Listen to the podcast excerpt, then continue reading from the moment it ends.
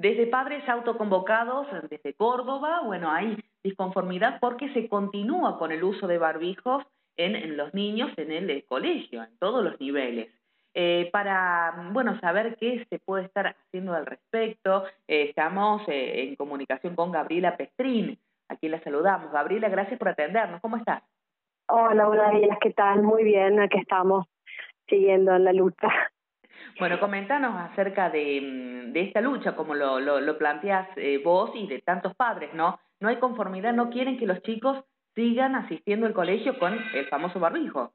Claro, lo que pasa es que lo que venimos pidiendo es que se que se tomen en cuenta las evidencias y los y las situaciones reales de lo que produce el barbijo, digamos. O sea, no es una situación menor ni aislada los los inconvenientes tanto a nivel cognitivo y de aprendizaje y de expresión de los niños, este, como también las situaciones de, mm, de apego que tienen los adolescentes con el barbijo para escudarse detrás de él situaciones no deseadas para ellos, es decir, la vergüenza, la falta de seguridad, la timidez, el grano, los brackets, digamos, todo esto eh, en esa en esa falta de, seguridad en sí mismo, digamos, este toman como un escudo valioso para ellos el barbijo y hace que eso, bueno, este los vaya eh, digamos, haciendo más débiles en su situación de, de crecimiento emocional. Eh, esto es una preocupación que venimos teniendo hace tiempo eh, y estamos pidiendo a las autoridades que bueno que, tomen en cuenta cuáles son las evidencias y cuál es la situación real este respecto de, los pros y los contras del uso del barbijo en las escuelas. Pero bueno, pareciera ser que en algunas provincias las decisiones políticas eh, son una y en otras otras, o sea, no hay una no hay una decisión de, de corte sanitario, ¿no? Y eso es el reclamo que estamos haciendo a las autoridades provinciales. ¿Se están juntando firmas? Sí, estamos juntando firmas con un formulario este de Google, eh, lo estamos repartiendo por las redes y por WhatsApp eh, para elevar esas firmas al Ministerio de Educación de la provincia de Córdoba.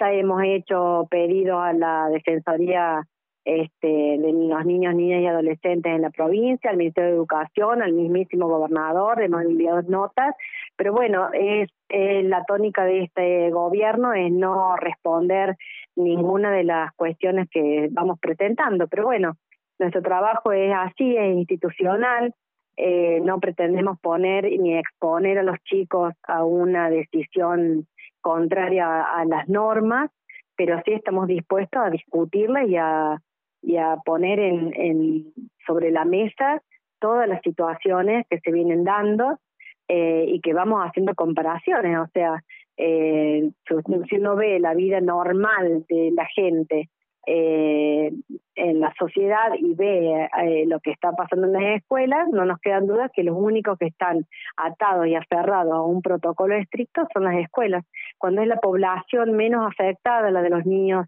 niñas y adolescentes. O sea que realmente creemos que hay un ensañamiento con ellos eh, que, bueno, no, no, no tiene ningún sentido, no tiene ningún ningún asidero científico, digamos.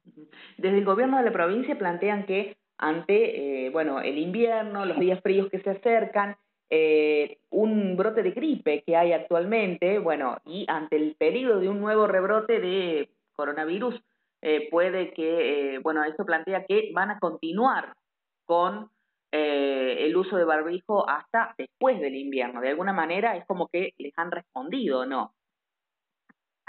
Sí, digamos, o sea, no es una respuesta que nos han hecho nosotros, porque nosotros nos manejamos con los canales oficiales, sino que es una noticia que ha salido por los diarios, este, cuando eh, en respuesta a lo que el gobierno nacional a través del Ministerio de Educación y el Ministerio de Salud han dicho que el barbijo eh, queda a disposición de cada provincia ser obligatorio u optativo. O sea, no una respuesta directamente a nosotros como, como grupo de padres organizados. Eh, con lo cual, eso lo que estamos poniendo en discusiones, en algunas provincias las decisiones son unas y en otras son otras. Quiere decir que no hay una situación de decisión sanitaria, sino política. Es decir, para uno el barbijo no es necesario, para otros sí es necesario. Entonces eso es lo que no, no terminamos de comprender. Y nosotros estamos pidiendo que se pongan en, en la balanza los pros y los contras del barbijo para los chicos y, y los adolescentes en las escuelas. eh, digamos, eh, brotes de gripe va a haber y va a haber todos los años, ya lo hubo en otras situaciones, o sea, los chicos tienen enfermedades eh, respiratorias todos los años y con esto del barbijo también hay una situación de que se protege tanto de, tantos virus que los chicos están bajando las defensas, según comentarios de algunos pediatras este, que nos han manifestado. O sea, este rebrote que hay de algunas gripes o enfermedades respiratorias es a raíz de que los chicos no están generando las defensas necesarias para enfrentarlas. Bien, ante esta situación, eh, los padres, aunque sea, bueno, los siguen enviando a los chicos con el barbijo, eh, mientras se pelea o, están en la lucha, como dijiste al principio, para que se deje de usar el barbijo. Pero tenemos otra situación en donde hay padres que directamente no llevan a los chicos al colegio y eh, por lo tanto están perdiendo días y tal vez pueden perder el año porque, eh, o sea, están eh, disconformes con el uso del barbijo. Me parece que eh, son dos situaciones, eh, digamos, extremas, ¿no te parece? Sí, nosotros como organización no acompañamos la decisión de, digamos, de no enviar a los chicos a la escuela.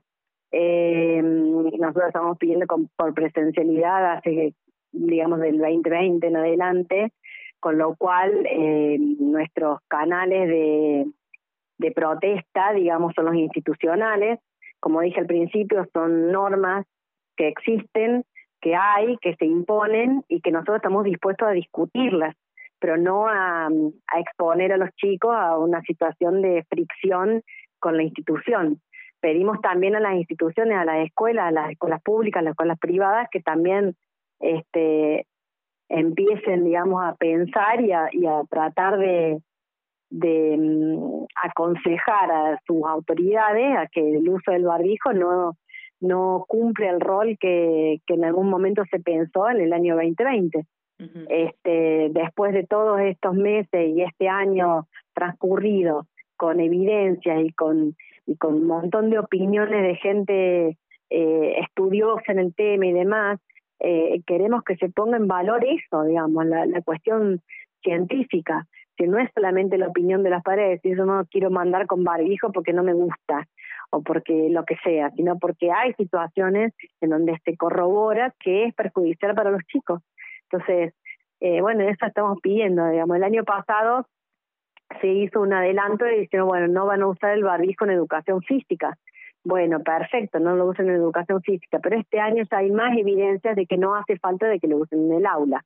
Entonces, un poco nosotros vamos a seguir con esa con esa lucha de alguna manera para llamarlo de alguna manera, este pero por las vías institucionales. Las familias que decidan no enviar a sus hijos a las escuelas porque tienen que ir con barbijo, corre por responsabilidad exclusivamente de cada familia, no de nuestra organización, que lo que queremos es que los chicos no pierdan días de clase.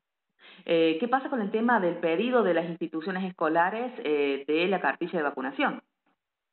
Bueno, en el mismo sentido, nosotros estamos pidiendo, la, hemos manifestado ya en otras oportunidades y en la misma nota que hablamos del tema del barbijo, este, que la escuela no es el lugar donde tienen que controlar si existe vacunación o no, porque eso luego este, provoca una discriminación al momento de evaluar el aislamiento del niño en el caso que haya algún contagio en el aula. Si el niño que no está vacunado tiene menos días de clase que el que está vacunado. Eso es una situación que pone a los chicos en una eh, digamos, una situación, valga la redundancia, de discriminación y de diferencias, que encima cada niño no es responsable porque los responsables son sus progenitores. Este, esto lo hemos manifestado, el gobierno ha dicho que no es obligación y demás, pero evidentemente hay un pase encubierto, un pase sanitario encubierto, porque este, luego de, de, que piden la información, muchos, muchos nos hemos negado a dar esa información porque creemos que tenemos derecho a no informar, eh, porque la vacuna no es obligatoria. Eh, luego eso se evidencia en una discriminación de vacunados sí, vacunados no, al momento de, de algún aislamiento. eh, bueno, para eso tampoco hemos tenido respuesta.